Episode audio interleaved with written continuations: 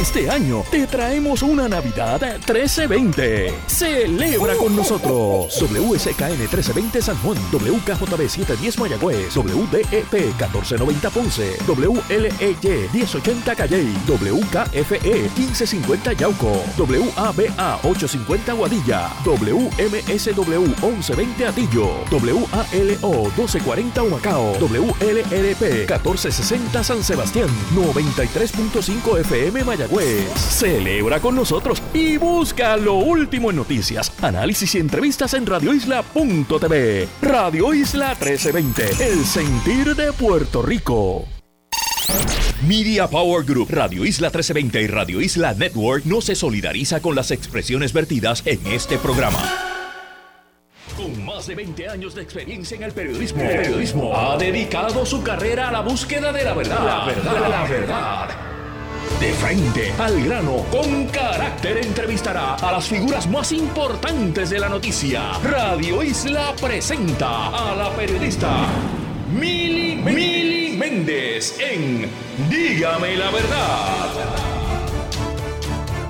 Muy buenos días Puerto Rico, bienvenidos a otra edición de Dígame la Verdad por Radio Isla 1320. Les saluda Mili Méndez, gracias por conectar. Le doy los buenos días a Glenda Gerena, ella es la administradora de ADFAM. Hace tiempito ustedes saben que yo he querido continuar dándole seguimiento al tema de Family First, específicamente en la legislatura de Puerto Rico. En la pasada sesión, no esta que se acabó, en la pasada sesión la, ley 246 de maltrato, que supone que se actualice y que se cambie eh, con todos los requisitos que está exigiendo el gobierno federal con Family First, eso estaba en proceso, pues se quedó en la pasada sesión allí literalmente en el aire, en comité de conferencia. Se supone que en esta sesión que ya se acabó, hicieran algo al respecto. Pues no, por una cuestión de un texto, eh, eso no ha sido eh, lamentablemente aprobado en comité de conferencia. Sí se aprobó en el Senado y sí se había aprobado en la Cámara. Terminó en hubo unas enmiendas, terminó en comité de conferencia. El Senado había aprobado el comité de conferencia por parte suya, pero se quedó literalmente en la Cámara. Y yo quiero dejar claro para el récord que esta semana yo he tratado de comunicarme con la representante Lizy Burgos, porque su comisión era la que estaba evaluando eh, este proyecto. Me comuniqué también en el Senado, me dijeron, mira, no te podemos decir ya mucho, Mili, porque todo está en la Cámara y la Cámara está trancada. Así que esa es la información que tenemos. Un proyecto tan y tan importante y que en la Cámara no le den la prioridad que esto amerita. Y como dije, le doy los buenos días a, Glenda Gerena, administradora de AFAM. ¿Cómo está, señora Gerena? Bueno, buenos días para ti y para los Radio Escucha. Bueno, eh, agradezco que haya sacado de su tiempo, porque hace tiempito había solicitado poder hablar con alguien de familia sobre Family First, un tema que, yo sé que, usted conoce muy bien. ¿En dónde estamos, Jerena, con, con todos los cambios que tenemos que implementar? Ya sabemos que la legislatura, y en, esta ocasión tengo que decirlo, están arrastrando los pies, pero ¿qué, qué estamos haciendo ¿verdad? por lo que puede hacer el Departamento de la Familia con Family First? Pues mira, este, te tengo que decir que obviamente, por como tú bien indicas, por un asunto de del lenguaje, el proyecto de ley que es tan importante, es el proyecto más importante que tiene el Departamento de la Familia en estos momentos, que es una ley para verdad para poder adjudicar todo lo que es Family First y poder trabajar en lo que es el proceso de mantener las familias unidas. No obstante, verdad, este, hemos hecho gestiones para que esto pueda llevarse a cabo. Podría, eh, el lenguaje que se está utilizando podría ser, este, ¿verdad? Una de las recomendaciones que el lenguaje pues sea eliminado para que tanto en Cámara como en Senado pueda pasar, pero obviamente eso no se ha podido dar. No obstante, ¿cómo, cómo afecta este proceso a nosotros que no se haya aprobado? El Departamento de la Familia no está paralizado. Nosotros seguimos trabajando. La implementación en Puerto Rico comenzó desde junio del 2021 y se ha hecho por etapas. Estamos trabajando con la capacitación de todos los componentes del ecosistema de bienestar infantil y familiar para fortalecer el ofrecimiento de los programas y los servicios. No, vuelvo no estamos paralizados, hemos continuado trabajando desde el día uno. La aprobación de esta ley es tan solo uno de los muchos elementos relacionados a esta transformación. Para que tengas una idea, Mili, este proceso comenzó en el 2019 con las fases de análisis, planificación y diseño Ya todo ese proceso se completó y la implementación comenzó en junio del 2021. La transformación de este sistema es a través de un modelo de implementación escalonada, como hemos explicado, y esto ha sido eh, enviado al gobierno federal y aprobado que será ampliando y atemperando de acuerdo al desarrollo de las capacidades que tengamos en Asfan. Así que eh, eh, yo sé que usted me había dicho en el pasado, eh, cuando yo hice el reportaje para Cuarto Poder, em, que exacto, está, que esto había comenzado, que esto es por fases. Recuerdo que me dijo, ¿verdad? Que, y como me acaba de decir, que comenzó en junio de ¿verdad? el verano ah, pasado. Pero había otra fase que se supone que entrar ahora en este pasado verano. ¿Esa fase ya está corriendo? Y nos encontramos en la segunda fase, ¿verdad? Este, ya la, la fase 1 se, se, ¿verdad? se inició simplemente y se ha unido, ¿verdad? Parte de la fase 2 en, en, este proceso. Seguimos con el timeline, seguimos trabajando, ¿verdad? Esto no nos ha limitado a seguir, al contrario, este, no nos hemos paralizado y vamos a continuar porque tenemos que trabajar, tenemos que atemperarnos a, a las nuevas transformaciones del ecosistema. Nosotros hemos continuado trabajando en el proceso de la implementación, haciendo énfasis, ¿verdad?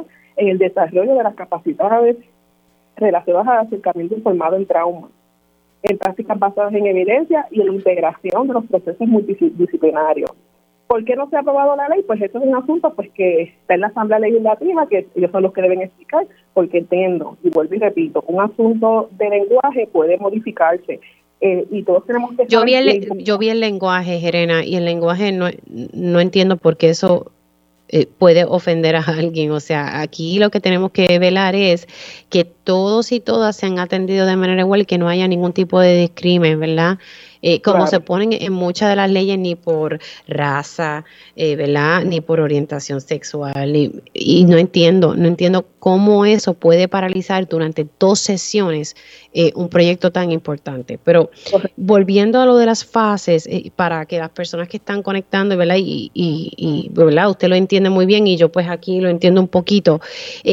¿Qué es lo que hay que hacer? ¿Qué es lo que esas fases que ustedes están implementando? ¿Qué son esos cambios que ustedes están haciendo que exige esta regulación de Family First? Bueno, lo que pasa que, verdad, conocemos que una implementación, una transformación trae sus retos y sus, y sus situaciones. Nosotros hicimos, antes de todo se hizo un, un análisis organizacional de lo que es la FAM y entendemos que había unas regiones más eh, que estaban más adelantadas en poder, ¿verdad? En, términos de, de, la capacidad de empleados, todo eso, cómo podíamos trabajarlo y irlos trabajando por etapas para no tener que hacerlo todo. No obstante, en todas las regiones se, va a estar implementando. Eso se trata de los servicios, ¿verdad? Porque hemos tenido proveedores de servicios en lo que es este el, el eh, la, el manejo de disciplina, en lo que son los sistemas de, bienestar y se ha trabajado, ¿verdad?, paulatinamente por esas etapas. Y esto, como les dije, fue aprobado por el gobierno federal, porque nosotros estamos, trabajando con un plan de prevención de título 4E del Estado a lo que es Family First. Y ese plan se sometió al gobierno federal y pueden buscar, en verdad, a través de, de las redes, ¿verdad?, y pueden buscar a través de Sí, pero para que la gente entienda qué, qué es lo que estos cambios que ustedes están haciendo por fase, por ejemplo, están capacitando, están reclutando más personal, o sea, para que la gente pueda comprender qué, qué es lo que está, ¿verdad? Porque usted me acaba de decir en, al inicio de la entrevista que pese a que esta legislación no se ha aprobado, que es importante, ¿verdad? Ustedes no están paralizados y que están trabajando, o sea, las cosas que están haciendo en estos momentos, en esas fases que están implementando. Bueno, se está implementando, como le dije, eh, en atender lo que es la fuerza laboral, capacitándolo en unos proyectos como el bienestar, bienestar, el proyecto de bienestar, apoyando al que apoya. Hay, hay proveedores de servicios en estas áreas para poder este, atender los casos. Así que se va trabajando paulatinamente para lograr esto. Así que eso, eso y eso se va a seguir extendiendo.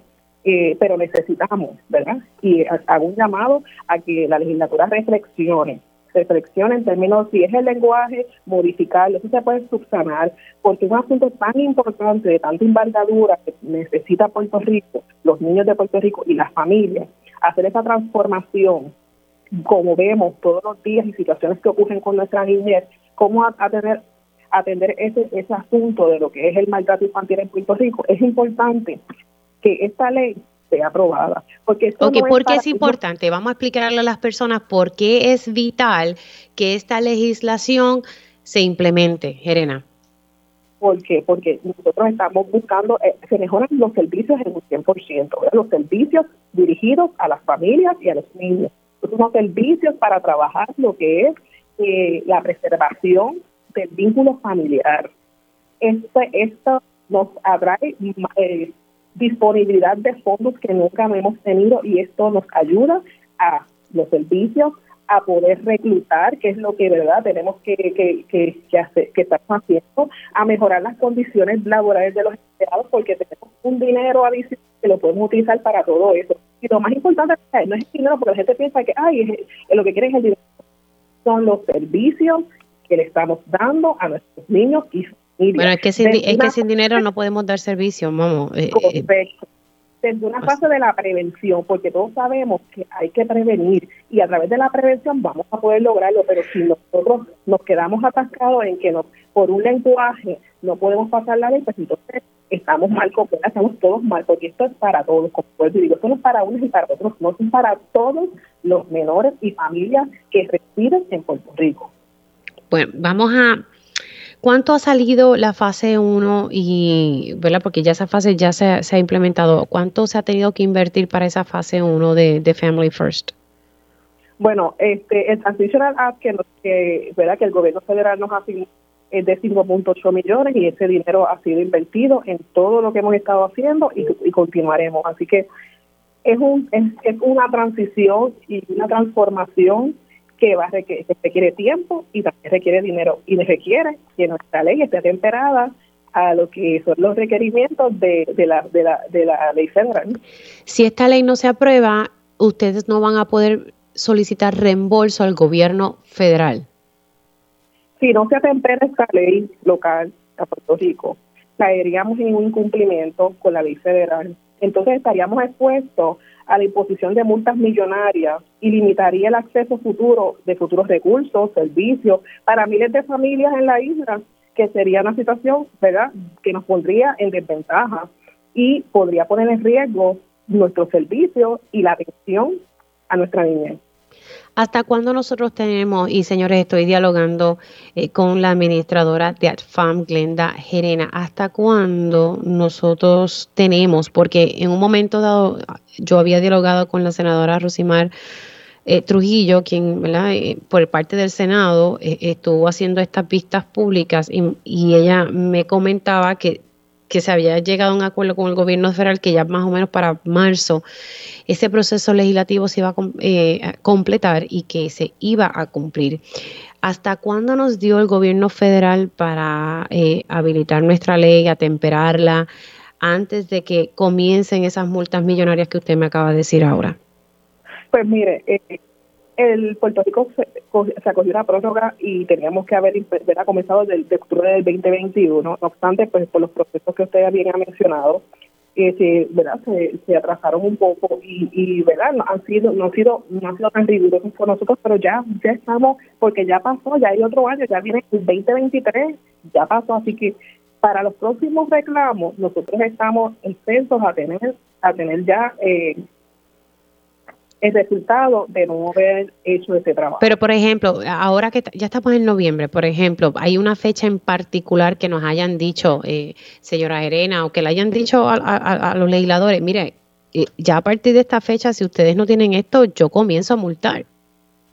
Bueno, ya pues, me dije, eso era octubre de 2021, ya esa fecha pasó, no hay una fecha estipulada que el gobierno me haya dicho, eh, ellos han sido, como dije, han, sido bastante accesibles con nosotros, nos han dado la, la, oportunidad, pero como le digo, en cualquier momento esto va a venir porque no hay una fecha establecida que me han dicho, si no, lo, si no se hace de aquí a tal día, pues comenzamos eso va a venir, eso va a venir paulatinamente, ya iniciamos otro nuevo año y, y seguimos este sin poder aprobar la ley. Eh, eso, eso es preocupante lo que usted me acaba de decir, Genera, porque en cualquier momento eso puede venir, o sea, y, y la ley, es que mira, yo de verdad a veces pierdo la, la paciencia porque a veces nos quejamos eh, que ¿verdad? que hay muchos casos de maltrato, X o Y razón, y, y, y, esos fondos son necesarios. Entonces ahora nos vamos a exponer a multas porque no hemos aprobado una legislación.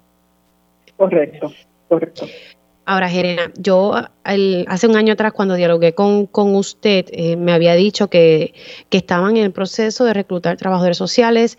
También había hablado con la secretaria de la familia, que la Junta de Control Fiscal había eh, ampliado un poco la cantidad de trabajadores sociales. ¿Cuántos trabajadores sociales ustedes han podido reclutar desde, ¿verdad? desde octubre del 2021 que dialogué con ustedes a, ahora, en noviembre del 2022?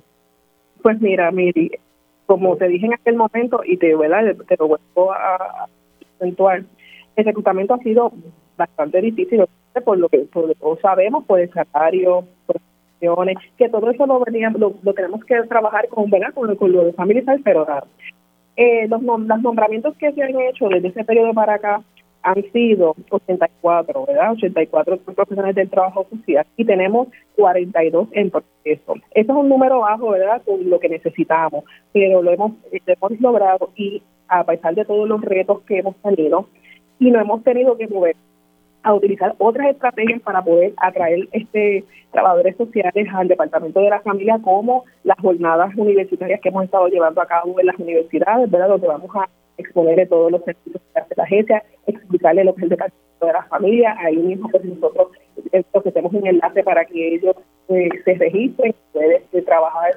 directamente con las solicitudes que envían, que estemos trabajando con la Universidad de Puerto Rico o hacer un con los, eh, los, los, estudiantes que están en trabajo social a nivel de bachillerato y maestría para que la agencia pueda sufragar el punto de, de, lo que cuesta la carrera, con el con, ¿verdad? Con, la intención de que... ¿Y, cuántos, ¿Y cuántos trabajadores sociales le aprobó oficialmente la Junta de Control Fiscal? Bueno, inicialmente fueron 90 trabajadores. Inicialmente, pero después aumentó a cuánto? Hemos, ¿verdad? nuestra meta es llegar a los 300, eh, fueron 90, hemos seguido trabajando, ¿verdad? Para poder seguir añadiendo, utilizando, ¿verdad? Buscando otra, otra, otras fuentes de, fondos para poder... O sea que, para tenerlo claro, Jerena, ¿la Junta solamente le autoriza al Departamento de la Familia eh, contratar 90 trabajadores sociales? 90 nada más. 90. Wow. Eh, ustedes han hecho, eh, obviamente me dice que su meta son 300, que dicen 300 trabajadores sociales y la Junta solamente ha autorizado 90. Se me está acabando un poco el tiempo, pero quiero seguir hablando porque a mí me ha llegado información y le quiero poner el sonido porque, ¿verdad? No me gusta resumir las cosas que me informan, pero hay mucha preocupación eh, dentro de la comunidad porque hay oficinas de investigación que no tienen personal en los turnos. también me dicen que hay eh, los tres turnos que están sin cubrir. Yo le voy a poner ¿verdad? un sonido de una líder comunitaria que estuvo hablando conmigo hace unas semanas atrás, doña Elba Dávila, lo que me comentó sobre la oficina específicamente de Fajardo. Vamos a escuchar qué fue lo que dijo el 31 de octubre de este año. Pues aquí en el área de Fajardo tienen un solo técnico que no da abasto a todo porque ese técnico tiene que visitar los hogares, tiene que ir a los tribunales y cuando él va a tribunales él coge casi el día completo depende cómo sea el caso. Él tiene que visitar casos nuevos, él no le da tiempo y hace falta, hacen falta empleados porque Fajardo, como le dicen aquí la metrópoli, Fajardo es grande y Fajardo tiene muchos casos de envejecientes. Y, estamos hablando que esta es la oficina regional o es una oficina dentro del municipio de Fajardo, es para yo tenerlo clarito acá. Eh, no, es la oficina de departamento de la familia. Ahí hacen falta empleados tanto para la área de niños como de adultos mayores. Sí, que es la oficina que está ubicada en, en el municipio de Fajardo, que no significa que es la regional que puede tener, ¿verdad? Que recibe casos de Vieques, Culebra, Ceiba. Por eso le quería preguntar por, para saber cuán grave es la situación. Esta es la oficina regional de Fajardo. Ah, pues Ahí ustedes escucharon eh, lo que me dijo el 31 de octubre Elba Dávila. Jerena, tengo que hacer una pausa. Eh, si se puede quedar unos minutitos adicionales, sé que, está trabajando y tiene muchas cosas que hacer, pero solamente para que me pueda contestar en detalle, porque de verdad que eso me, me preocupó bastante. Tengo que hacer una pausa, pero continúo la conversación con la administradora de FAM, Glenda Jerena. Estamos hablando sobre los retos para implementar Family First, porque no se ha aprobado eh, la ley que se supone que implemente estos cambios cambios y por otro lado, pues el reto de poder reclutar más trabajadores sociales. Hacemos una pausa y regresamos en breve. Dígame la verdad, las entrevistas más importantes de la noticia se escuchan aquí. Mantente conectado. Radio Isla 3. El equipo entero de Radio Isla 320 está aquí para ti, porque sin importar en qué parte del mundo te encuentres, el Boricua celebra la Navidad y el Año Nuevo en familia. Radio Isla 1320, el sentir de Puerto Rico. Conéctate a radioisla.tv para ver las reacciones de las entrevistas en vivo. En vivo. Esto es Dígame la verdad con Mili 20. Y ya estamos de regreso aquí en Dígame la Verdad por Radio Isla 1320. Seguimos en comunicación con la eh, administradora de Alfam, Glenda Gerena. Le había puesto un sonido de la líder comunitaria de Fajardo, Elba Dávila, que nos denunciaba que había solamente un técnico para el área de adultos mayores. Básicamente resumía ¿verdad? La, situación de escasez de personal en el, departamento de la familia. Gerena, ¿Qué, usted me puede decir, por ejemplo, de, esta denuncia que hizo la señora Dávila?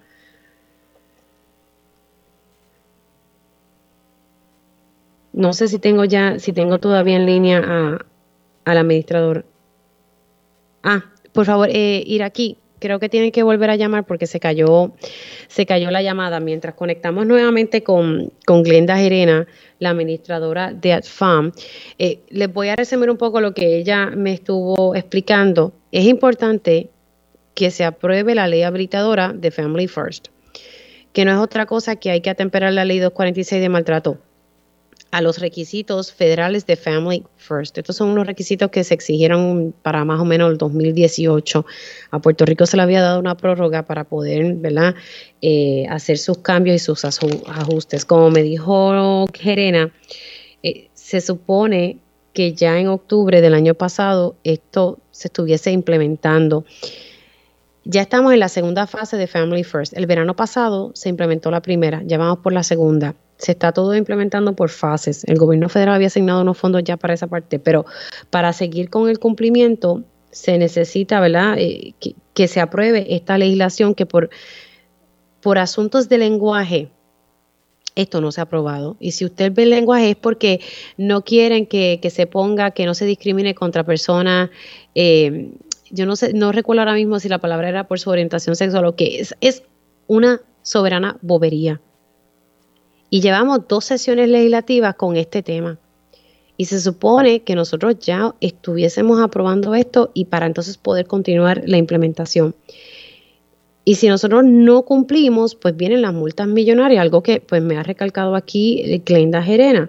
Eh, y hay que tener, perdemos entonces acceso a unos fondos, es mediante reembolso, pero perdemos ese acceso y es necesario. Tristemente, la Junta de Control Fiscal solamente ha autorizado 90 plazas, eh, que quiero tener claro si es solamente en este año fiscal o si es en, la totalidad.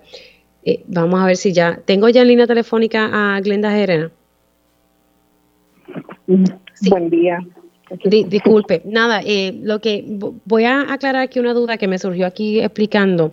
En torno a los trabajadores sociales que le aprobó la Junta, ¿fueron 90 en este año fiscal o, o 90 en la totalidad? No, en el año fiscal.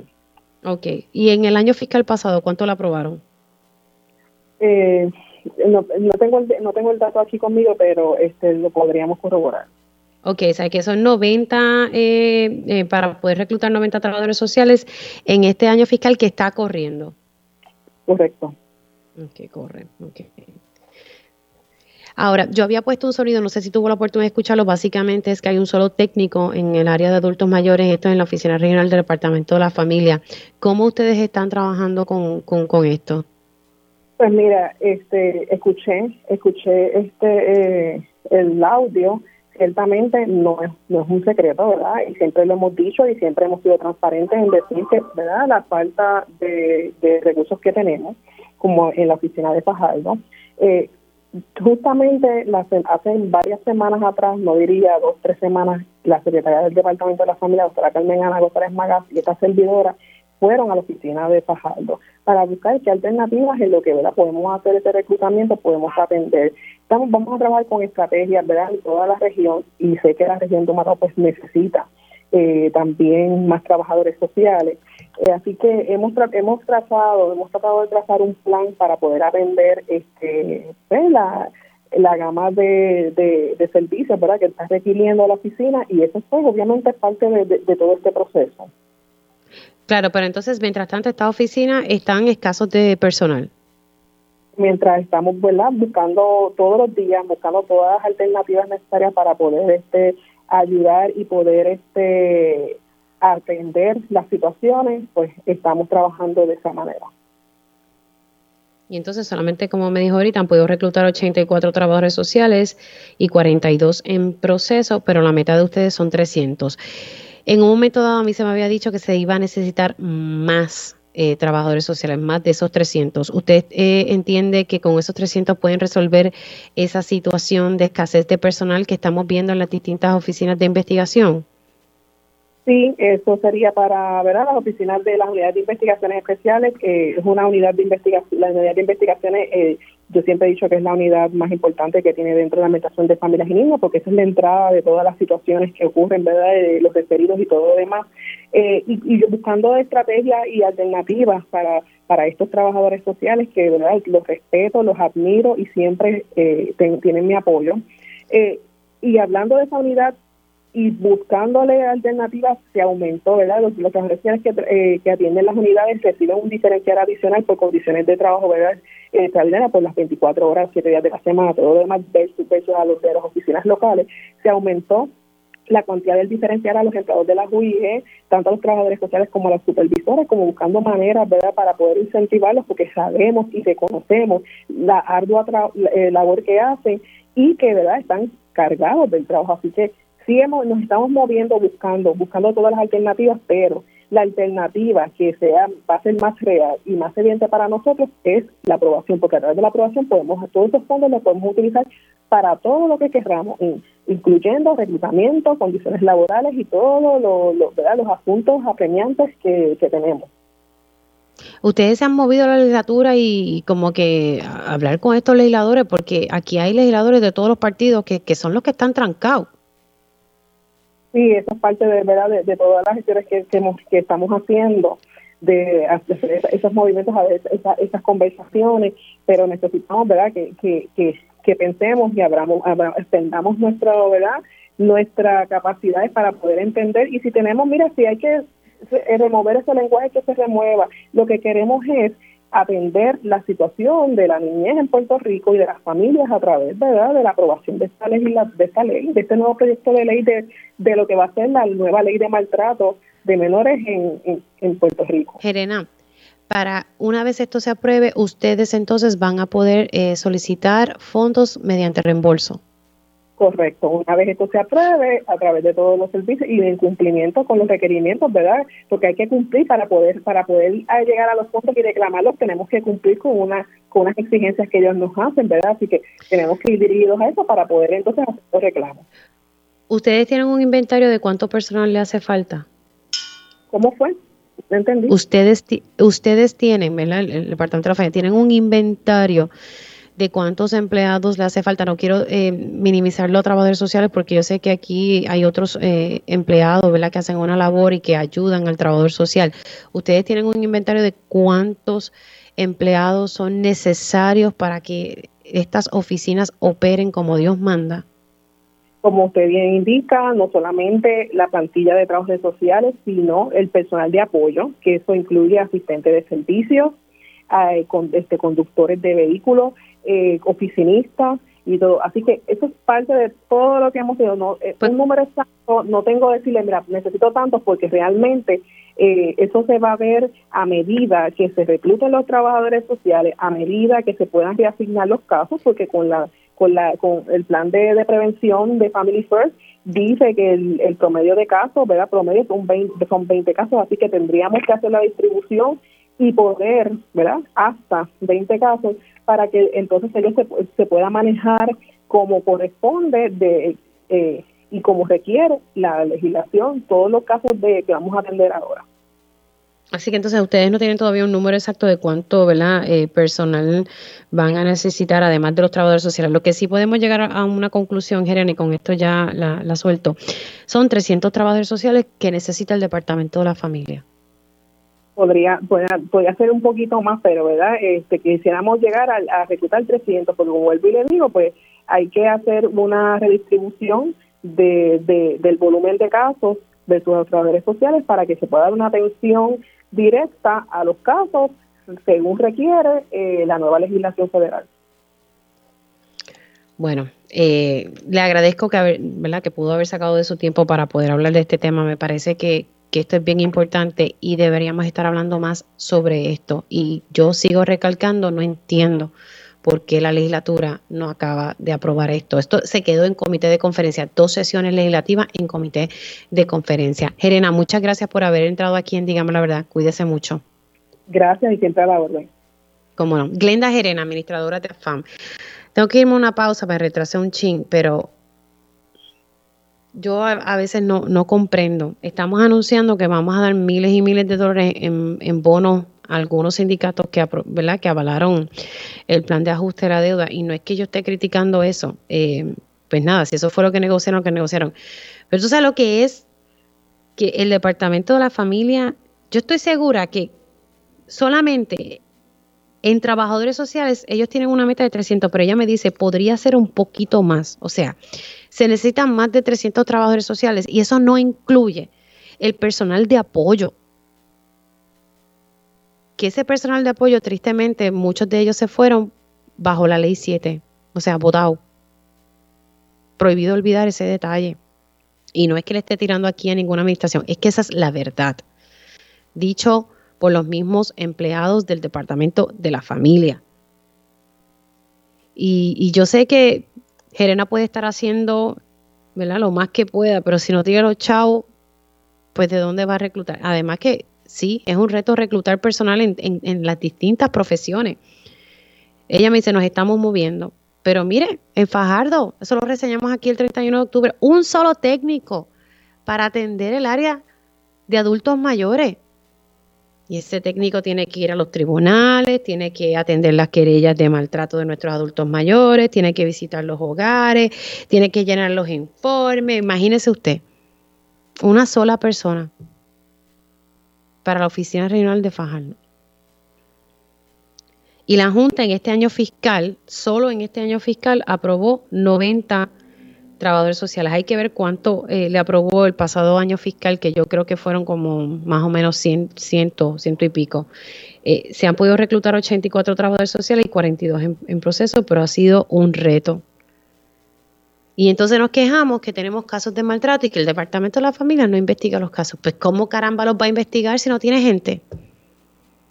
Pero si hay dinero, como aquí se vota el dinero en los contratitos de los amiguitos, de los que están, de todas las administraciones que vienen, ya tanto azules como rojas. Aquí se le da contrato a medio mundo y pues sí hay chavos para eso. Pero para atender las prioridades en este país no hay dinero, es que no se explica. Y no me vengan con el cuento, es que no hay chavos. Sí hay chavos. Tenemos exceso de recaudo. Hay chavos. Entonces tenemos la oportunidad de tener acceso a fondos federales que sí permite reclutar más gente y la legislatura, bien, gracias, se durmió porque están peleando por algo de un idioma, un lenguaje en el texto. Por amor a Dios, actúen como adultos, siéntense a dialogar junio de este año en su casa en Loíza. Su pareja, Miguel Rodríguez Nieves, denunció que Melissa Belén se había suicidado con un arma de fuego. Cinco meses más tarde, desconocemos si se privó de la vida o fue un asesinato dos mujeres que fallecieron de manera violenta. Ahí ustedes escucharon nada, un extracto del reportaje que hice eh, para la fecha de octubre del 2021.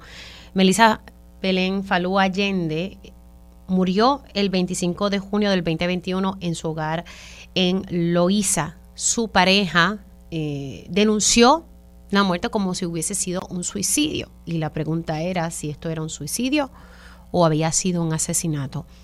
El tiempo, la evidencia mostró que Melissa Belén Falú Allende fue asesinada. Tengo en línea telefónica y voy con ella rapidito porque tiene, ¿verdad?, muchos asuntos pendientes. Tengo a la fiscal a cargo del caso, la fiscal Solmari Alberio. ¿Cómo está? Saludos, saludos. Muy bien. Bueno, Recuerdo cuando se acaba este reportaje y pues mucho cuestionábamos, ¿verdad? ¿Por qué se había atrasado tanto? La cosa por lo menos está ya corriendo. ¿Qué fue lo que en su origen, ¿verdad? Eh, eh, no permitía que este caso no se sometiera tal vez con, ¿verdad? Con la rapidez que, que uno quisiese. Realmente los casos no son ni rápidos ni lentos. Los casos se someten cuando la prueba está ya completada para poder prevalecer en las salas. Ciertamente, si tiene todas las de corroboración, de exámenes necesarios para probar el mismo, lo, lo justo para ambas partes, tanto para las víctimas de los delitos, pero también para que el caso esté completo y maduro para poder presentarlo. Y el Ministerio Público siempre presenta los casos. Si se pudiese mover un, alguna esquina que tenga mejor señal para entonces poder escucharla mejor. Es que me imagino que está ya por allí en el tribunal y, mire ver ahora. Sí, disculpa, estamos en el tribunal. Chao. ¿Y ahora me escucha? Eh, todavía ¿Ahora sí?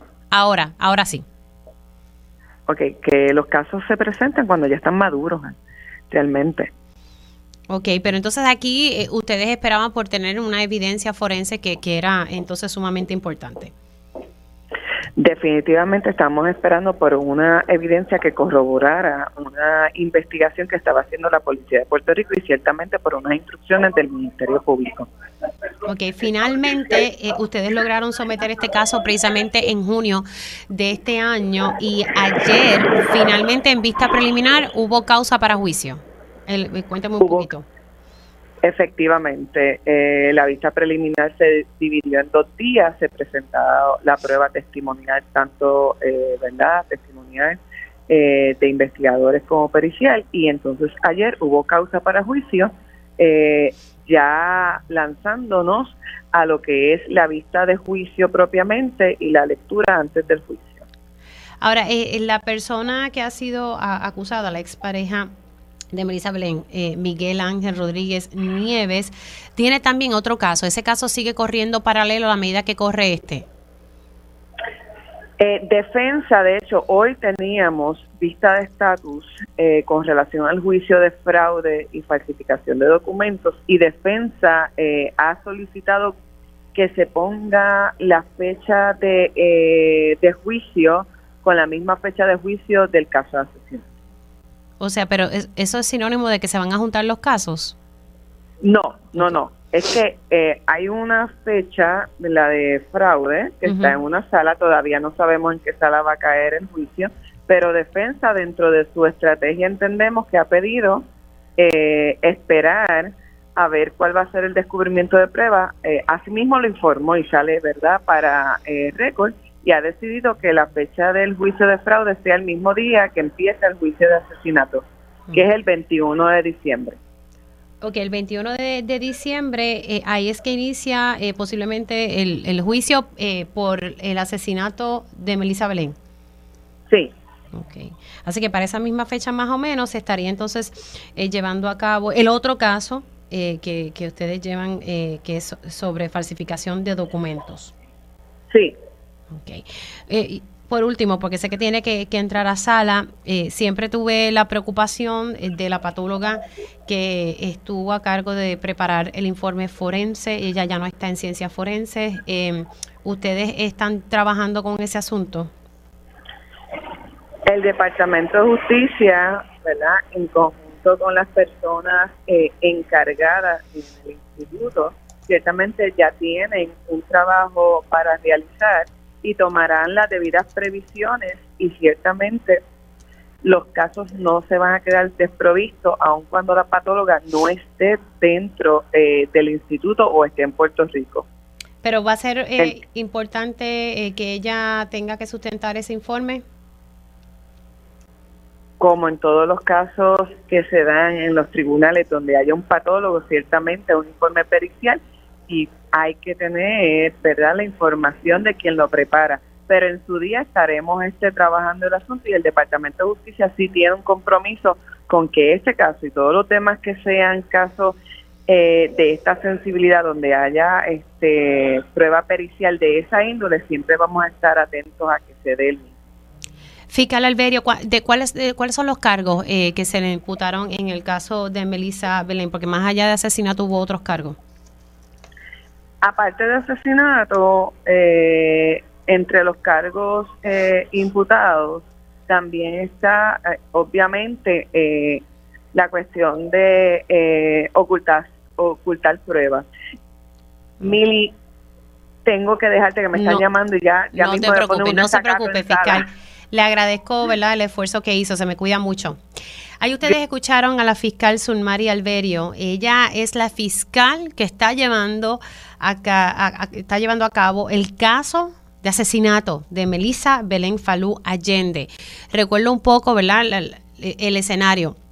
Cuando eh, María Paola, eh, el caso de María Paola se dio, había surgido este caso el de Melissa Belén Falú Allende. Eh, nosotros, cuando yo estaba en Cuarto Poder, ah, venimos en conocimiento de este caso y, su muerte había sido en junio del 2021, mucho antes, y yo decía, wow, porque este caso no ha trascendido. Así que nos dimos a la tarea de investigar y, y luego darle continuidad a este caso. Finalmente, un año después, literalmente, se pudo procesar, eh, se pudo radicar cargos a, la expareja de Melissa Belén Falú Allende, que importante que tiene otro caso, él tiene otro caso por fraude y falsificación de documentos. Ya ustedes escucharon aquí la fiscal eh, informarnos que la defensa eh, de Miguel Rodríguez ha solicitado pues que ese juicio también comience a la par con el de Melissa Belén, que pues entonces ya la fecha está para el 21 de diciembre. Así que nada, eh, yo lo único que tengo que decir es que qué bueno que el proceso de justicia está corriendo. Y yo sé, ¿verdad? Que la, como dicen todos los fiscales, lo he escuchado también esta mañana, los casos se presentan cuando están listos, pero en ocasiones eh, nosotros los medios tenemos un rol de, ¿verdad? de mantener sobre la mesa, seguir dándole visibilidad a unos casos. Y el de Melissa Belén no podía quedarse ahí, eh, ¿verdad? Así que yo sé que están haciendo todo el trabajo y yo espero pues que se cumpla el debido eh, proceso y pues veremos a ver, porque definitivamente la información a la cual nosotros tuvimos acceso, eh, esa escena no era consona con un suicidio. Eso es lo único, ¿verdad?, que, que voy a decir. Bueno, señores, son las 17 y no hay más ofertas de la Fiscalía Federal para el exalcalde de Guaynao, Ángel Pérez. Eso es lo que estuvo trascendiendo ayer en los medios de comunicación. Le he pedido pues eh, al licenciado Osvaldo Carlos Linares que esté vía telefónica conmigo, abogado, uno de los abogados del exalcalde de Guaynao, Ángel Pérez. Licenciado, ¿cómo está? Buenos días, Mili, muy buenos días a todos los amigos de Radio Isla. Bueno, eh, aquí también en el periódico Primera Hora y en muchos de los medios dice Fiscalía Federal, última llamada para Ángel, ¿verdad? Esta última llamada Ángel Pérez. Eh, y dice aquí que el, que el alcalde tiene hasta el 30 de noviembre para aceptar un acuerdo por las acusaciones de corrupción pública. Eh, en efecto, ¿verdad? ¿Se acabaron las ofertas o realmente hay entonces una posibilidad? Pues mira, eh, los abogados en los casos criminales, eh, obviamente asesoramos a nuestros clientes y le damos las distintas alternativas que tiene, pero es el cliente en última instancia que toma la decisión de si se acepta eh, una, una oferta del gobierno o si el caso debe ir a juicio. En este caso en particular es un caso que tiene unas peculiaridades y es que tú sabes que desde el día uno del arresto de, Ángel Pérez, pues salió pública una, una foto de, donde aparecía él. Este, el paquete de dinero, esa foto. Alegadamente con un paquete de dinero. Okay. Esa, esa foto no, for, no forma parte del pliego acusatorio federal. ¿No? No, esa, esa confusión lo tiene, lo tiene casi todo el mundo. Esa foto sale como, como parte de un anejo a una moción que radica la Fiscalía Federal para pedir una fianza más alta, que en el caso de Ángel Pérez, que es un delito que no es de violencia, que es una persona que no es rico para la comunidad, pues terminó siendo una, una fianza bien baja, terminó siendo una fianza de 10 mil dólares. Eh, pero esa foto salió y esa foto pues eh, tuvo un impacto eh, grande en, la población, porque es como decir, pues mira, aquí está la evidencia de, del traqueteo. eh, sin que un jurado lo haya podido evaluar. Y lo cierto es que nosotros cuando entramos al caso, pues, eh, y vimos esa, esa foto, que nos la entrega también el gobierno, y analizamos la, la prueba en el caso, entendemos que hay una historia que está detrás de esa foto, que eh, nosotros la hemos discutido con la Fiscalía Federal, no hemos podido llegar a un acuerdo sobre, eh, sobre esa controversia. ¿Sobre la, la controversia de la foto? Sobre lo que implica esa foto.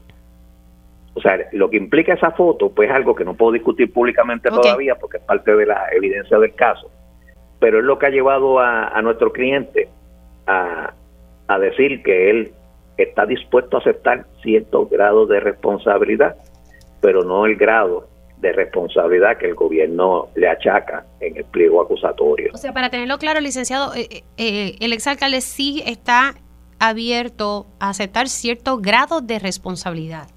Correcto, pero no una responsabilidad de, de todos los cargos.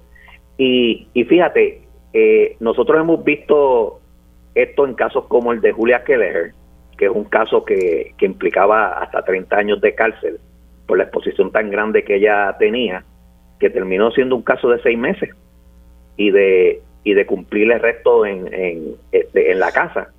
Y muchísimos de los cargos pues eh, se archivaron.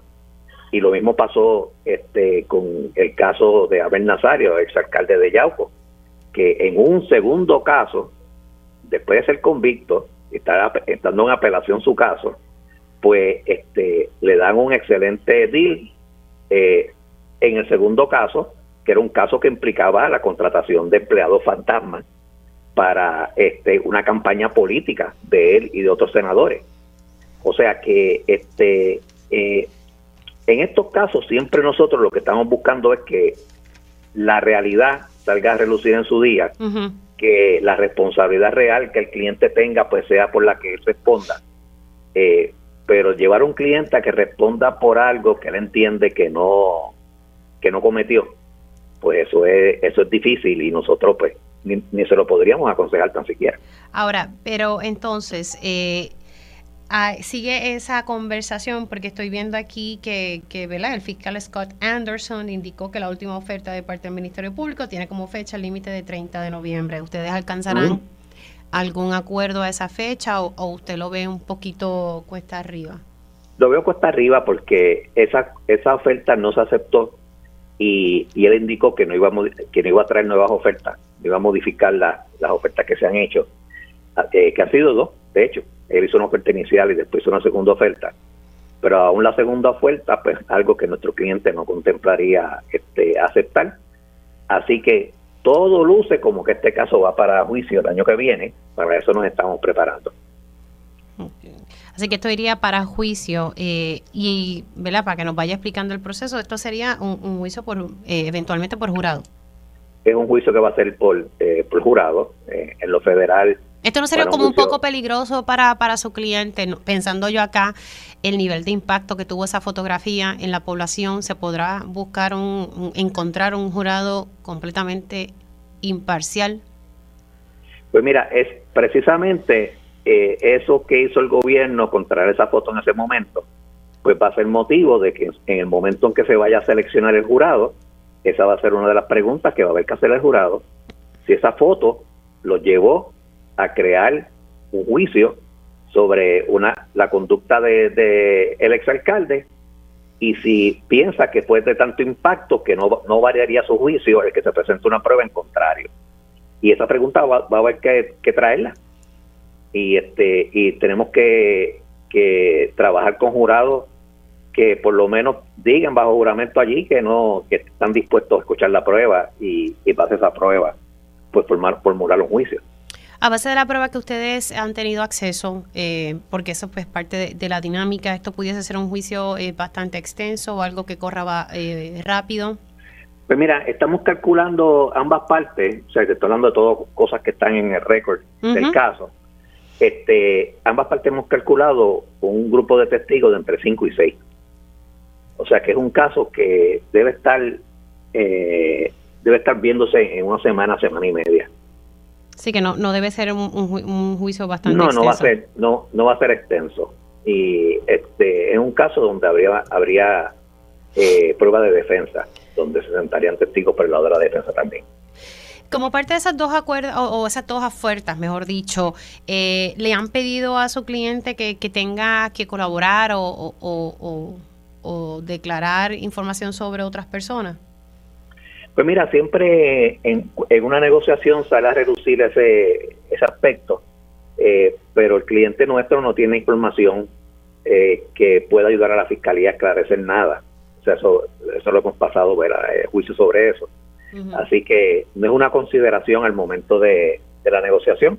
Posiblemente si hubiese ese aspecto por el medio, ya hubiésemos llegado a un acuerdo. Exacto, pero entonces aquí, eh, para tenerlo claro, en el aspecto, el cliente, en este caso estamos hablando del exalcalde de Guaynabo, Ángel Pérez, no tiene información sobre otras personas que hayan cometido delito. No, no pudimos hacer ese ofrecimiento a, la fiscalía.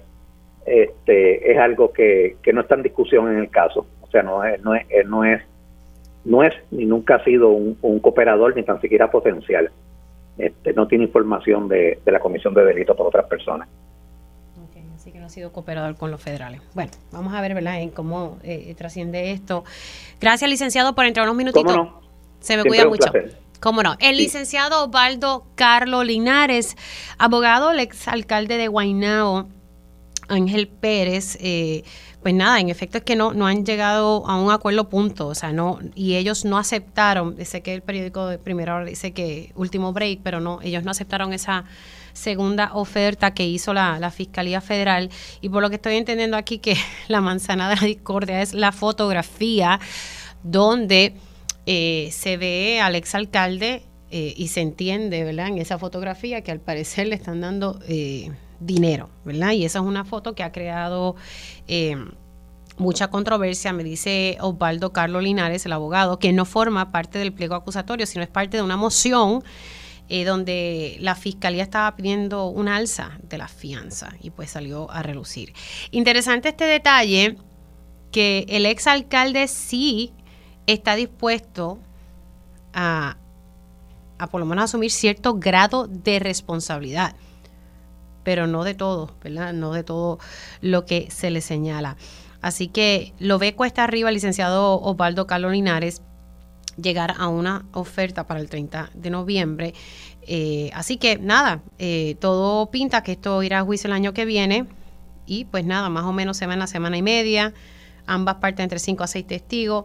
Y, algo que se los vela, uno se pone a pensar si realmente eh, Ángel Pérez pudiese colaborar, pues no, no está cooperando, no es ni nunca ha sido cooperador, esa es la cita exacta del licenciado Osvaldo Carlos Linares, que es uno de los abogados del exalcalde de Guaynabo, quien ha sido acusado por actos de corrupción.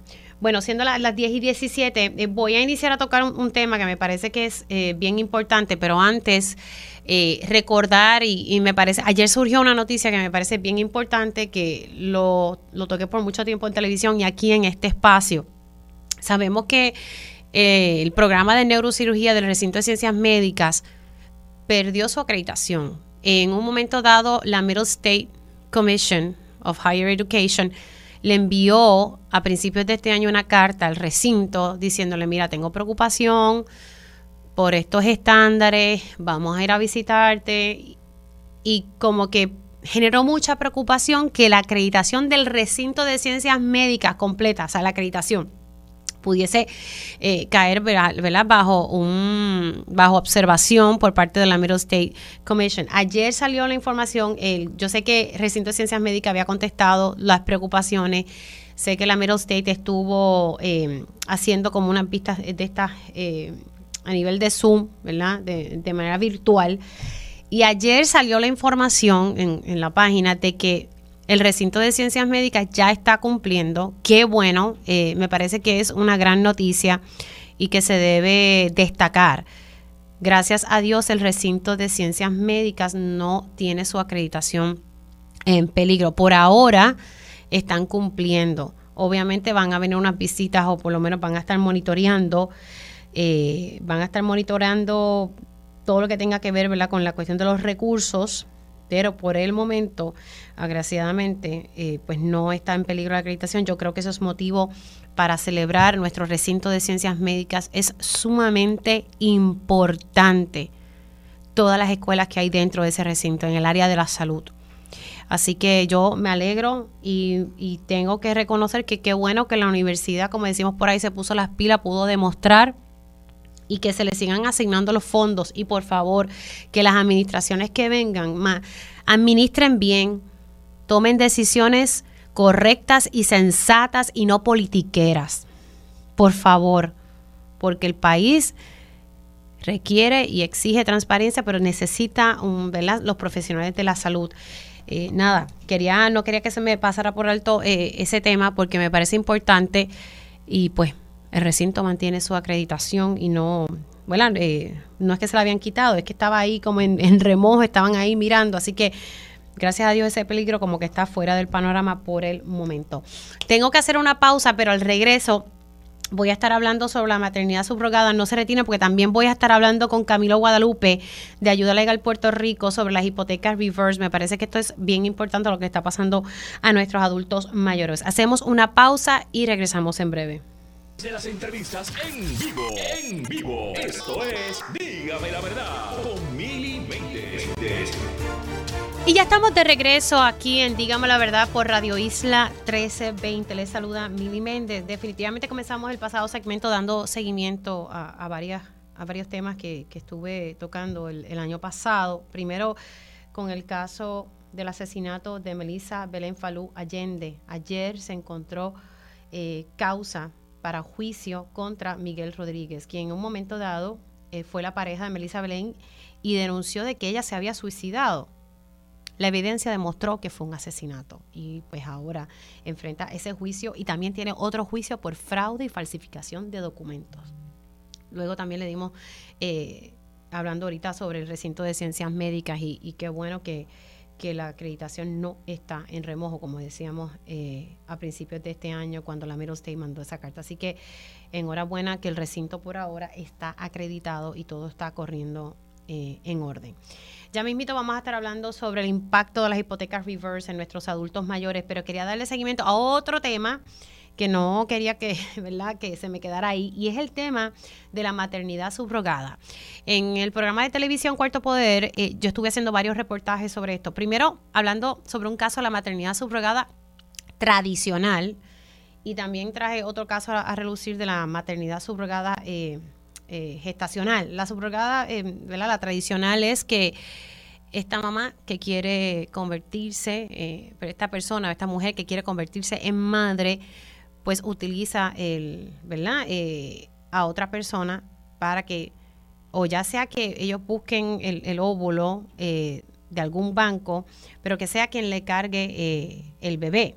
O sea, ella no, tiene ese vínculo con el bebé. Eso es lo que se conoce como la, tradicional. Y hubo un caso recientemente, el Supremo, fíjate, ha atendido dos casos, uno de la tradicional y otro de la gestacional.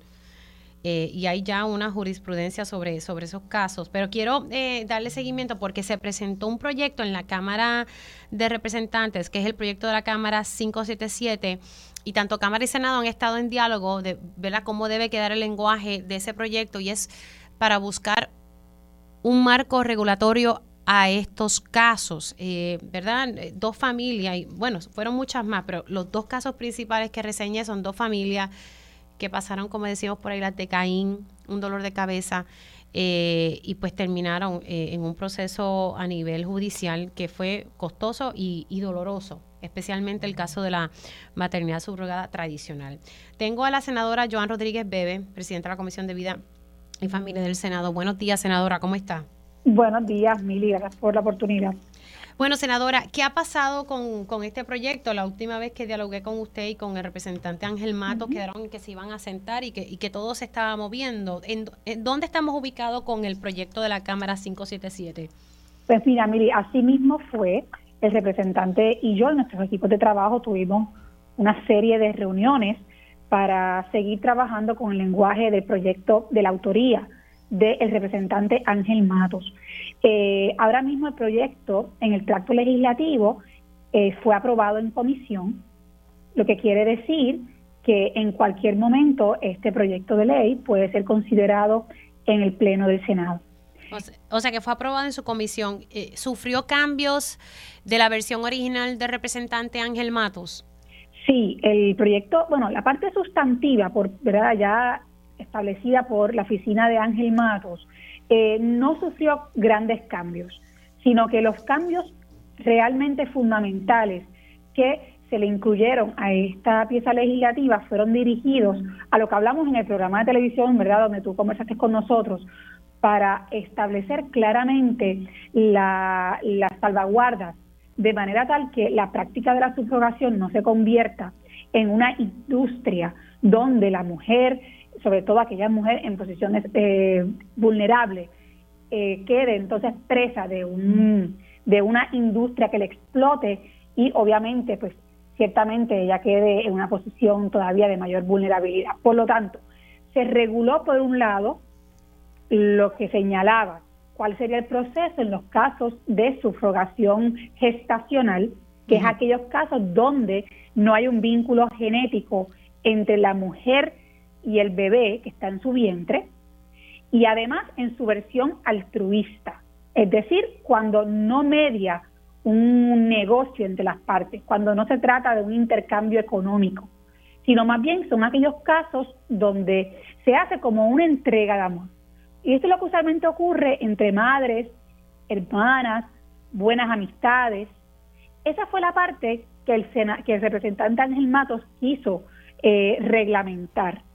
Y, y obviamente hablando en el, en el camino, como su interés era regular esa, esa, esa modalidad particular de la subrogación en Puerto Rico, también entonces coincidimos ambos en que teníamos que ser muy cuidadosos de que en Puerto Rico no se convirtiera esta práctica en una forma de llamar la atención del turismo estacional en el, mundo, que sabemos que es altamente peligroso y, y, dañino para las mujeres, sobre todo las mujeres en situaciones, como ya expliqué, de, de ventaja económica, que históricamente, según los mismos estudios que se han hecho sobre esta práctica, ha arrojado la conclusión irrefutable de que las coloca en una posición de todavía mayor riesgo. Pero aquí el reto mayor, y, quiero ver eh, si, eso está dentro de finalmente en el lenguaje final, aquí el problema, por ejemplo, en, en, uno de los casos que yo eh, estuve cubriendo, que era eh, pues la subrogación, la gestacional,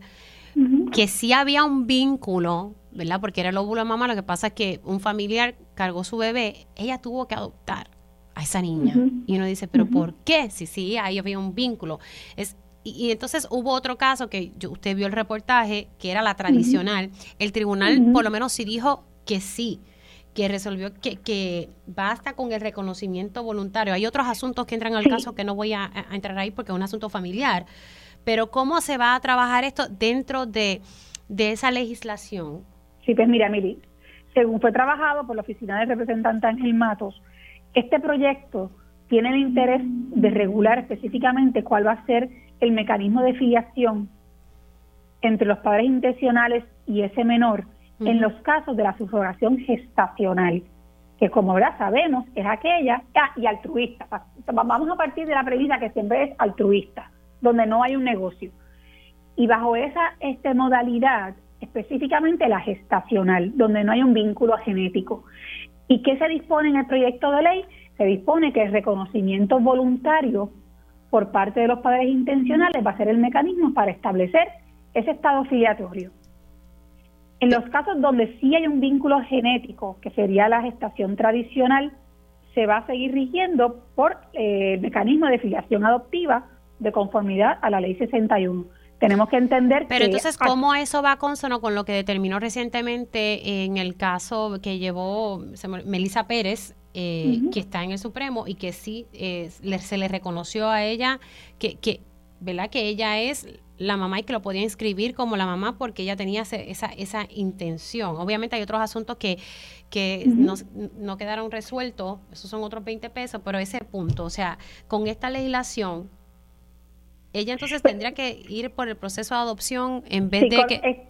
Exacto, con este proyecto, Mili, lo que se regula es los casos de la gestacional donde no hay vínculo genético. Y claramente se establece, como ha dispuesto el tribunal, que en los casos de subrogación gestacional, donde no hay vínculo genético, donde no hay una compensación económica porque no es un negocio, sino que es una modalidad altruista, el reconocimiento voluntario de los padres intencionales va a ser el mecanismo. Pero cuando hay un vínculo genético, entre y cuando hablamos de eso, para que la gente entienda, senadora, el vínculo genético de, con la que mamá que está cargando, a eso es verdad que usted se, se refiere, para no confundirnos. Sí, exacto, me refiero, exacto, las gestacionales cuando la mujer que está cargando ese bebé no, tiene ningún vínculo genético con ese bebé, sino que simplemente le implantaron, ¿verdad? Este al embrión y ahí sencillamente pues el, el, el bebé se sigue desarrollando dentro de su cuerpo, pero no hay un vínculo genético. Esa es la gestacional y el tribunal ya resuelto que en esos casos el reconocimiento voluntario va a ser el mecanismo para establecer el estado filiatorio. Ahora bien, en los casos donde sí hay un vínculo genético entre la mujer que carga el bebé y el bebé que está en su vientre, que es su hijo biológico, en esos casos no va a bastar simplemente un acuerdo de subrogación. En esos casos tiene que haber un proceso de filiación adoptiva que como ustedes, ¿verdad? Este, como sabemos, ya se pueden establecer acuerdos de adopción desde el embarazo. O sea que eso es una modalidad que está disponible ahora mismo en ley. Pero como eso, senadora, disculpe, pero ¿cómo eso cambia? Porque cuando estuve hablando con la exdirectora del registro demográfico, específicamente sobre el caso de Melissa Pérez, ella me decía, eh, yo no permití que se pudiese inscribir porque entonces ella tenía que hacer el proceso de adopción. Entonces, vuelvo y recalco el caso del Supremo que precisamente este mismo año reconoció que Melissa sí puede inscribir al bebé porque sí era la madre intencional. ¿Cómo lo trabajamos con esta legislación? Porque, ¿verdad? El Supremo sí. determinó... Recuerda, de, Emily, que una cosa es lo que establece el Supremo o la jurisprudencia ante la falta ante la falta de legislación. El Supremo, el Supremo hace una interpretación hermenéutica y llega a una conclusión o una interpretación, una determinación judicial. Eso en nada impide que el legislador, que es al que le corresponde establecer las leyes, sea el que legisle para regular el Estado de Derecho. Así que el Supremo obviamente hace una determinación, una interpretación hermenéutica ante un vacío legislativo, porque el Código Civil, que es el que abre la puerta para que la subrogación sea una práctica permitida, deja un vacío absoluto o prácticamente absoluto en el código y le, le delega a los legisladores la potestad de legislar. Por lo tanto, el Supremo, si bien resuelve ante la ausencia de, no es el llamado a establecer legislación.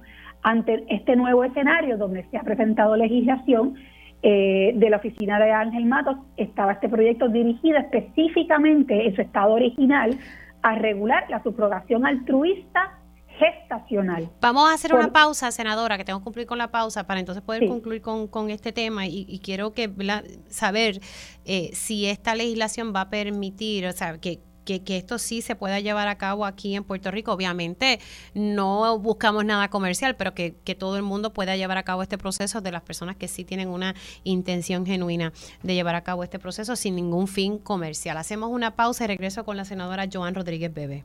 Dígame la verdad, las entrevistas más importantes de la noticia se escuchan aquí. Mantente conectado. Radio Isla 1320. 1320. Cuando llega noviembre, a Radio Isla 1320 le entra el espíritu navideño. Celebra con nosotros. Mi máquina musculoesquelética necesita mantenimiento. Papo cuida su salud en una de las MMM multiclínicas. Espera, por ejemplo, tengo los especialistas que necesito en un mismo sitio. Pago cero dólares y me atienden a tiempo. Cámbiate a MMM para que tengas mucho más. Visita un punto de ventas o llámanos. ¡Ah, qué monstruo! MMM Healthcare LLC es un plan HMO POS y un plan HMO CSNP con un contrato Medicare. La afiliación en MMM depende de la renovación del contrato. Servicios varían por clínica. Otros proveedores disponibles en la red. El Departamento de la Familia te invita a dar el primer paso para la creación de nuevas familias, participando de la Feria de Servicios de Adopción Esperándote Expo, del 28 de noviembre al 2 de diciembre en el primer nivel de Plaza Las Américas. Acompáñanos y comprueba que adoptar es mucho más fácil de lo que crees. Recuerda, Esperándote Expo, del 28 de noviembre al 2 de diciembre en el primer nivel de Plaza Las Américas. ¡Te esperamos! Si disfrutaste de Boleros del Alma 1, no te puedes perder la segunda parte de este único concierto. José Nogueras, Dagmar, Carmen Nidia Velázquez, Rafael José, Aidita Encarnación y el trío Remembranza unen sus voces en una tarde llena de anécdotas y el comienzo de la Navidad. Boleros del Alma 2, domingo 27 de noviembre, 4 pm, Sala de Festivales, Centro de Bellas Artes Santurce. Boletos en tiquetera.com y en la boletería de Bellas Artes, 787-620-4444. Produce Rosario Torres. No, no, no, no rompas la cadena. Quédate con Radio Isla 1320. Somos el sentir de Puerto Rico. Cuando el panorama es incierto, necesitas información, necesitas perspectiva, necesitas la verdad. En todo momento, a toda hora. Aquí estamos. Radio Isla 1320, el sentir de Puerto Rico.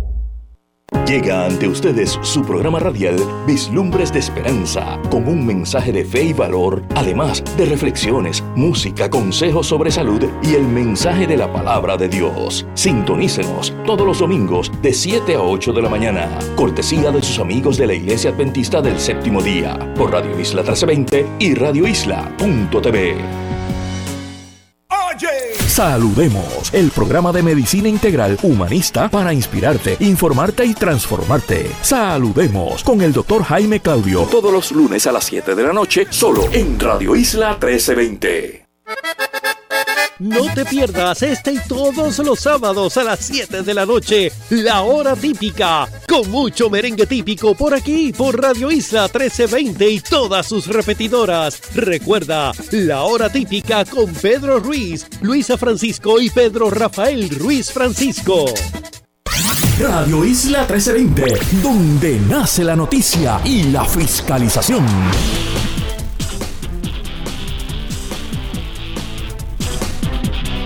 Estas son las historias que la redacción de Radio Isla 1320 trabaja en estos momentos. En deportes, Senegal elimina a Qatar del Mundial de Fútbol al vencerlos en el partido 3 a 1. Se reduce el furor de los puertorriqueños por las ventas del Viernes Negro, pero los que salieron fueron a comprar equipos tecnológicos. Estudio del economista José Alameda refleja los huevos, carnes y vegetales tuvieron aumentos de precio de doble dígito en medio de la inflación. El transporte público también tuvo un alza similar. Así lo dijo a Radio Isla 1320 el economista José Alameda. Por ejemplo, yo estuve haciendo un análisis muy reciente de los que han crecido a doble dígito en Puerto Rico y te lo voy a decir rapidito. Huevo, este, entre, desde septiembre del 2021 al 2022, 43.2%. El incremento. ¿De aumento? En un año. En un año. Eh, transporte público, 34.8%. Grasas, aceite y aderezos de comida, 25%. Vegetales frescos, 22%. Otros alimentos, 20%. Carne de aves, 20.5%. Combustible para motores, 16%. Asimismo, pues seguimos por aquí, jugos, frutas, vegetales, bebidas sin alcohol, productos lácteos, productos horneados, cereales, pescados y mariscos creció a un 12%. Quiere decir que todos aquellos ítems dentro del índice de precios de Puerto Rico que crecieron a doble dígito son todos estos que te he estado diciendo, son como unos 15 a 16 ítems y todos son con alimentos y transporte, que tienen que ver obviamente con la energía. Soy Widali Rivera Acevedo, usted escucha Radio Isla 1320 y nos ve por radioisla.tv, la hora 11.38. El regalo de la información es uno invaluable. Por eso te regalamos todas las noticias, entrevistas y análisis que necesitas esta Navidad. Muchas felicidades les desea toda la familia de Radio Isla 1320. Conéctate a radioisla.tv para ver las reacciones de las entrevistas en vivo. En vivo. Esto es Dígame la verdad con Mili Y ya estamos de regreso aquí en Dígame la Verdad por Radio Isla 1320. Continuó la conversación con la senadora Joan Rodríguez Bebe. Estamos hablando sobre el proyecto de maternidad subrogada. Este proyecto es el proyecto de la Cámara 577. El mismo fue aprobado en la Cámara de Representantes, pasó al Senado. Eh, la senadora al principio de nuestra conversación me dijo que fue aprobado en comisión, así que esto pudiese bajar a votación en cualquier momento, pero sufrió cambios y precisamente nos quedamos en esos detalles eh, sobre cuáles fueron esos cambios. Y entonces, senadora, le había dejado una, una pregunta sobre la mesa. Aquí eh, todos, eh, aquí no prohíbe de ninguna manera que que, ¿verdad? que algún tipo de pareja, ya sea parejas del mismo sexo, puedan llevar a cabo un proceso como este. El, proyecto no hace ninguna alusión a qué tipo de parejas son. Ok, así que eso, eso ahí no, no, eso, no, está en, mm, No está en controversia en el proyecto.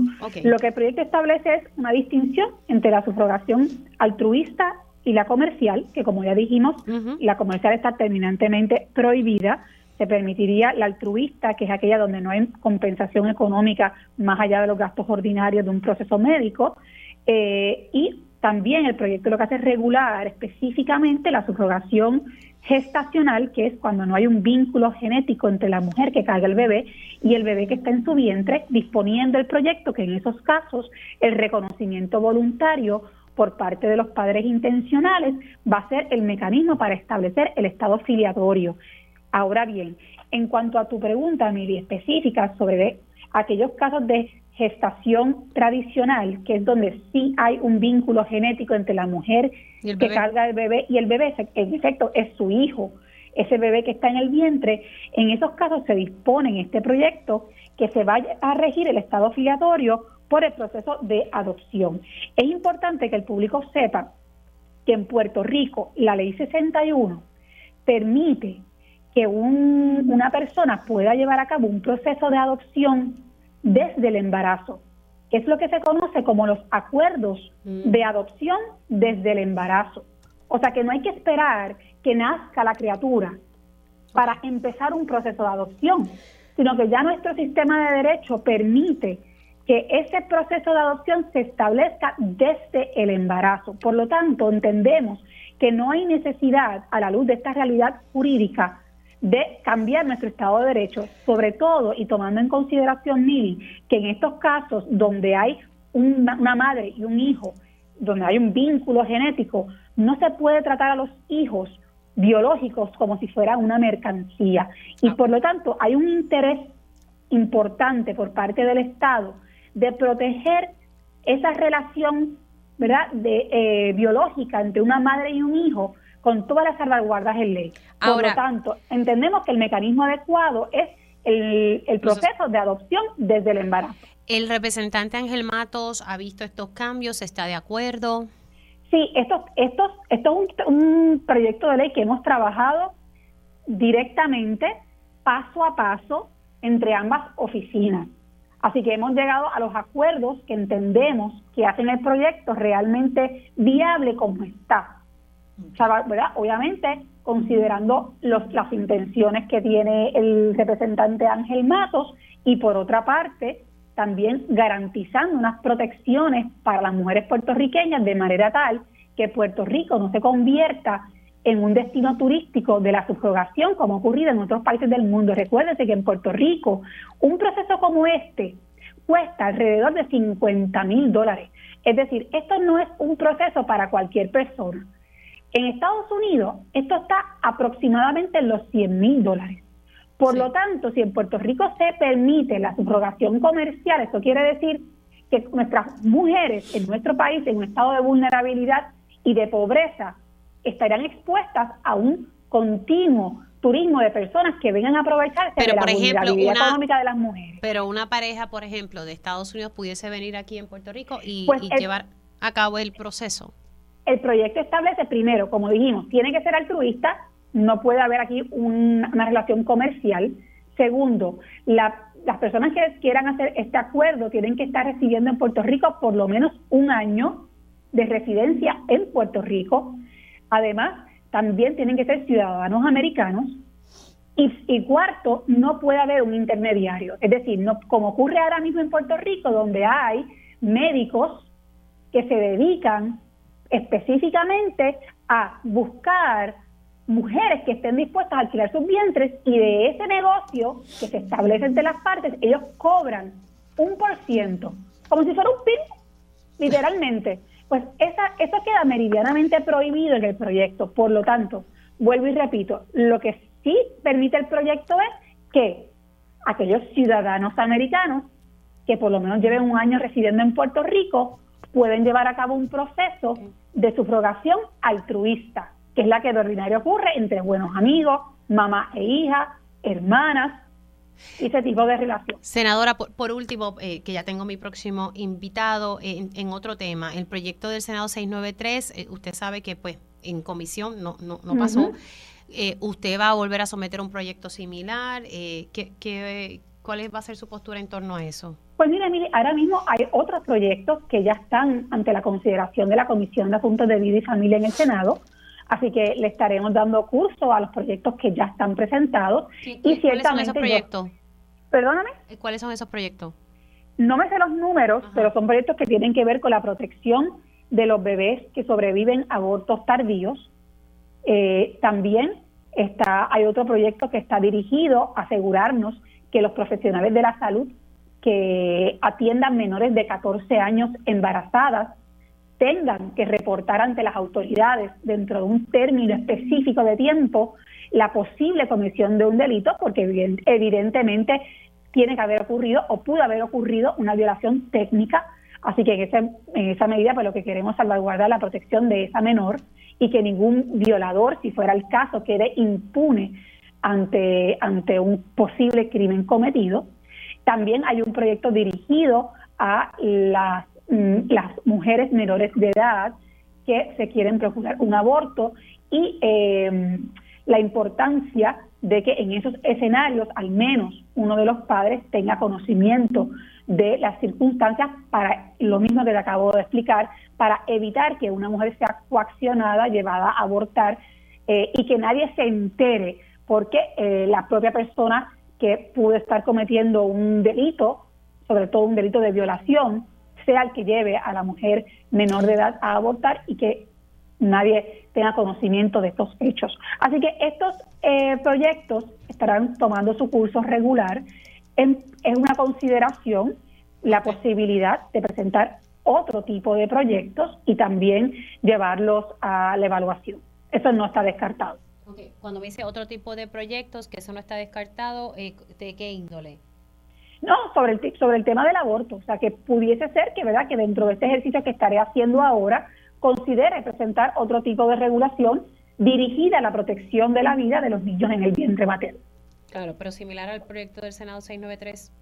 No necesariamente, No, el, universo es inmenso. Recuérdese que en Puerto Rico, como aquí, el aborto está por la libre, en el sentido de que una mujer puede abortar durante nueve meses y prácticamente por cualquier razón, pues la realidad es que el campo de acción para un legislador en este momento, para buscar de distintas formas proteger la vida del no nacido, es inmenso. Así que estaremos dentro de ese universo evaluando todas las posibilidades. Bueno, senadora, gracias por haber estado con nosotros. Se cuida. Gracias, Mili. Buen día. Buen día. Senadora Joan Rodríguez Bebe, primero estábamos hablando sobre el proyecto 577, eh, el proyecto de la Cámara sobre la subrogación, la maternidad subrogada. Me parece que esto es un tema y, pues no había no hay legislación y el Supremo ha tenido que intervenir ya en dos casos. Eh, ahí me quedé con, ella me sostiene que, ¿verdad? que esta jurisprudencia que creó el Supremo pues no le quita a, la legislatura el poder de, legislar y, hacer ahí unos cambios. Voy a seguir con el tema, me parece que es importante que estemos hablando de, de estas cosas. Hacemos una pausa y al regreso. Radio Isla 1320, comenzando la Navidad sin frenos. Descarga la aplicación Radio Isla Móvil y conéctate a radioisla.tv para el mejor contenido noticioso esta Navidad. Radio Isla 1320, el sentir de Puerto Rico. Mi máquina musculoesquelética necesita mantenimiento. Papo cuida su salud en una de las MMM multiclínicas. Espera, por ejemplo, tengo los especialistas que necesito en un mismo sitio. Pago cero dólares y me atienden a tiempo. Cámbiate a MMM para que tengas mucho más. Visita un punto de ventas o llámanos. ¡Ah, qué monstruo! MMM Healthcare LLC es un plan HMO POS y un plan HMO CSNP con un contrato Medicare. La afiliación en MMM depende de la renovación del contrato. Servicios varían por clínica. Otros proveedores disponibles en la red.